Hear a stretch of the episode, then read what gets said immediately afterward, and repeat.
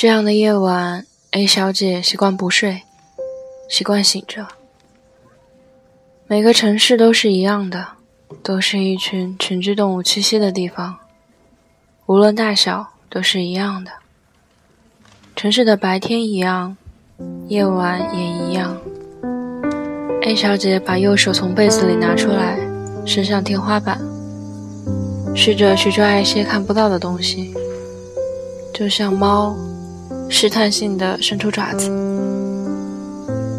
不一会儿，A 小姐觉得胳膊开始变得冰凉，连同右手，指尖的温度是最低的。这让她想起。窗外的雪一定还没有停。北方的冬天不就是这样吗？屋里的暖气并不足，所以温度有点低。可他执拗的不想把手缩回被子，翻了个身，左侧卧，冰凉的右手正好搭在还在睡梦中的毕先生的胸口。毕先生睡得很熟，呼吸平缓。胸口慢慢的起伏着，表情安静平和的，就好像是睡梦里的婴孩。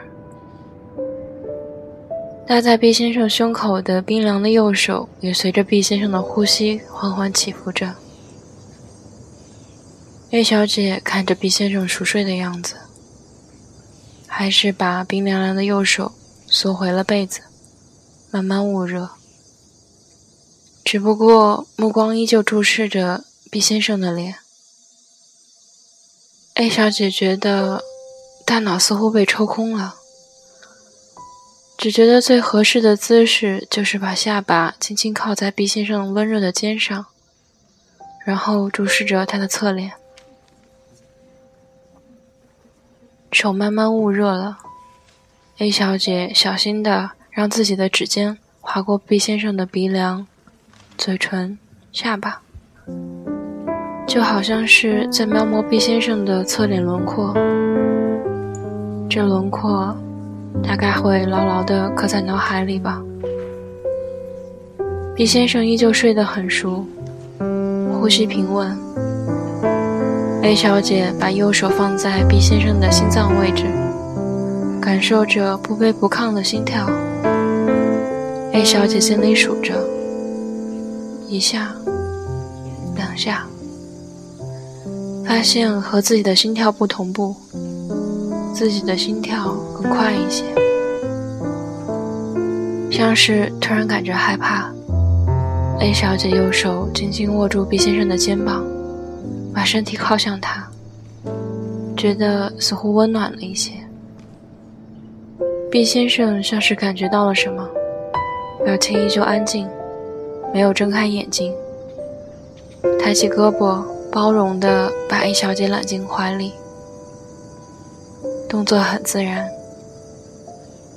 A 小姐的额头蹭着 B 先生的肩窝，露在被子外面的肩背感受到空气里的寒意，即使身体在 B 先生的怀抱里，他也开始瑟瑟发抖起来，就像只发抖的猫。瑟瑟的发抖换来了 B 先生稍紧一些的拥抱。他侧身转向 A 小姐，将她紧紧搂在怀里，寒气立刻就被隔绝了。毕先生的下巴抵着 A 小姐的额头，宠溺的给了一个轻轻的吻。A 小姐试探性的抬起脸，用鼻尖轻触着毕先生的下巴。毕先生微眯起眼，提起嘴角一笑。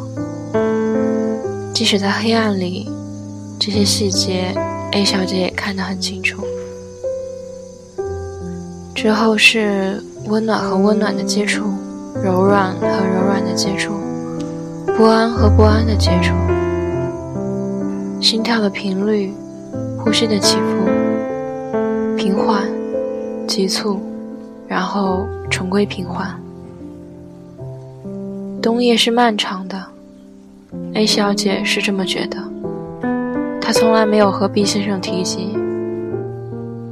这样的夜里不睡的 A 小姐很享受这样的漫长，而漫长，又为什么称之为漫长呢？不得而知。A 小姐听着墙上哒哒的钟表，听着自己的心跳和身边人的心跳，指尖一遍遍地描摹着毕先生脸颊的轮廓、肩膀的轮廓、后背的线条，早就烂熟在心里的轮廓，他都不觉得厌烦，不觉得困倦。他不明白为什么。A 小姐睁开眼睛的时候，记不起自己是什么时候闭上的眼睛。大概窗外的雪停了，或是天亮了，屋子里显得没有那么暗。而毕先生这时背对着他侧躺着。A 小姐在用指尖去触碰毕先生的后背，然后把脸贴在他的后背上，环抱着毕先生。大概是感觉到了毕先生抽出手，揉了揉眼睛，轻轻睁开 A 小姐的怀抱，转过身来，用朦胧的声音说了句：“早。”然后眯着眼睛看了一眼手表。A 小姐回答：“早啊。”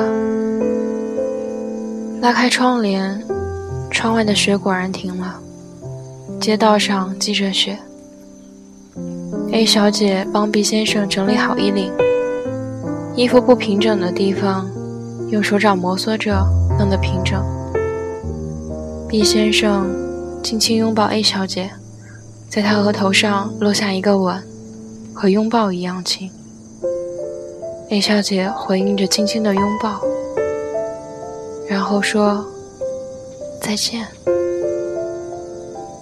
门打开，又关上。